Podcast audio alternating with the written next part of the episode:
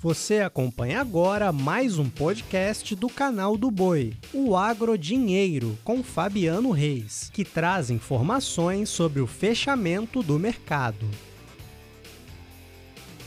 E aí, turma, começamos agora mais um Agro Dinheiro, seu podcast para você que quer saber a respeito do fechamento do mercado, carne bovina, soja, milho, trigo, aquilo que é importante para você, é importante para nós aqui do canal do Boi também. E olha, vou começar falando do assunto que, olha, se não é o que eu mais gosto, é provavelmente é o top 2. Sabe por que eu falo de carne bovina e falo desse mês de agosto que foi realmente de extrema importância para os embarques brasileiros. Olha só, foram 181.600 toneladas embarcadas de carne bovina pela indústria frigorífica exportadora. É o maior volume mensal do ano e é provavelmente o maior da história.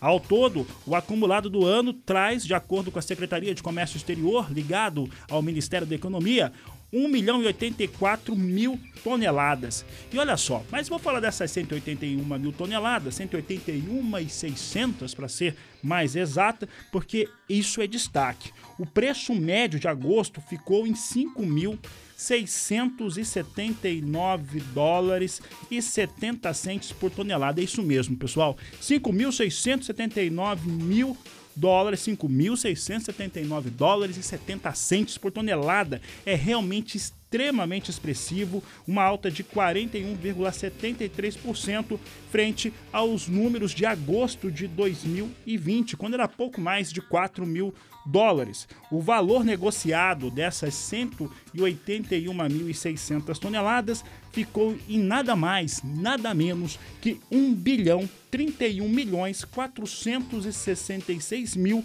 e 300 dólares em agosto deste ano. Portanto, o maior faturamento com embarques da indústria frigorífica exportadora da história. E justamente foi o mês que a indústria também mais pressionou o pecuarista aqui no Brasil. Falo agora de soja e o foco no mercado continua lá nos Estados Unidos, na região das exportações, principalmente aquele corredor do chamado Golfo dos Estados Unidos após os estragos causados pelo furacão Aida e quando a eletricidade naquela região vai ser retomada, que lá está sem energia elétrica. O maior fornecedor de energia elétrica na Louisiana, por exemplo, relatou que há mais de 200 subestações e mais de 2 mil linhas de transmissão fora de serviço. A avaliação de danos deve ser concluída nos próximos dias e há um plano de reestruturação das estruturas a serem implementadas falando desse assunto. Isso influenciou demais, segue influenciando os negócios com soja e milho na Bolsa de Chicago e soja voltou a operar com forte queda. Olha só, posição de novembro fechou com 12 dólares 77 centes mais 6 o bushel, queda de 1,14%. Janeiro, 12 dólares 87 centes o bushel, queda de 1,02%. Março, 12 dólares 93 centes mais 6 o bushel, com recuo de 0,88%. E a posição de maio a 13 dólares mais 2 o bushel, queda de 0,80%. Retoma agora a soja, mas falando aqui do Brasil. As exportações alcançaram, de acordo com a Secretaria de Comércio Exterior, com volume de 6 milhões e 500 mil toneladas embarcadas. O Brasil praticamente não tem mais soja para embarcar, portanto, 25% inferior ao mês de julho e 11% superior na comparação anual. Até o momento, os dados oficiais datam que há 72 milhões e 700 mil toneladas de soja embarcadas em 2021. Fala agora de milho. E o preço do milho cai mais de R$ reais no Brasil. Agosto apresentou queda de R$ reais e a tendência das cotações é de recuo. Veja só, destaquei algumas praças. Campinas, claro, R$ 94,00 a saca de 60 quilos, queda diária aí de 1,05%. Chapadão do Sul, no Mato Grosso do Sul, R$ 86,00 a saca, valores aí dentro da estabilidade. Assim como Mineiros, em Goiás, com R$ 87,50. Aliás, um grande abraço à turma de Mineiros e o pessoal da agricultura sustentável. Um grande abraço a vocês.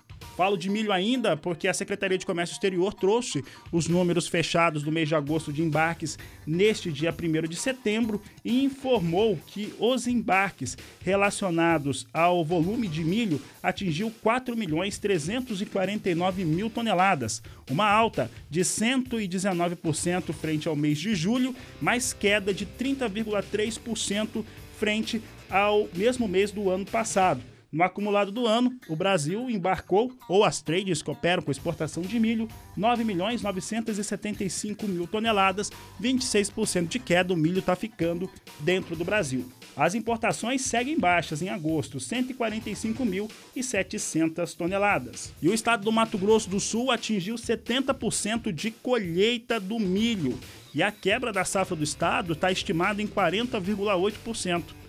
Eu tenho falado com alguns produtores, principalmente na região sul do estado, e por lá o pessoal fala em quebra de 50%.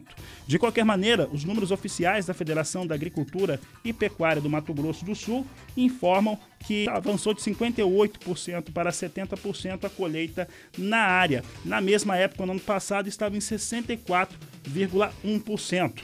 Um outro dado importante é que atualmente 63% da safra do cereal sul-mato-grossense é avaliada como ruim, 36% como médio e apenas uma em boa condição. Fala agora do PIB do agro.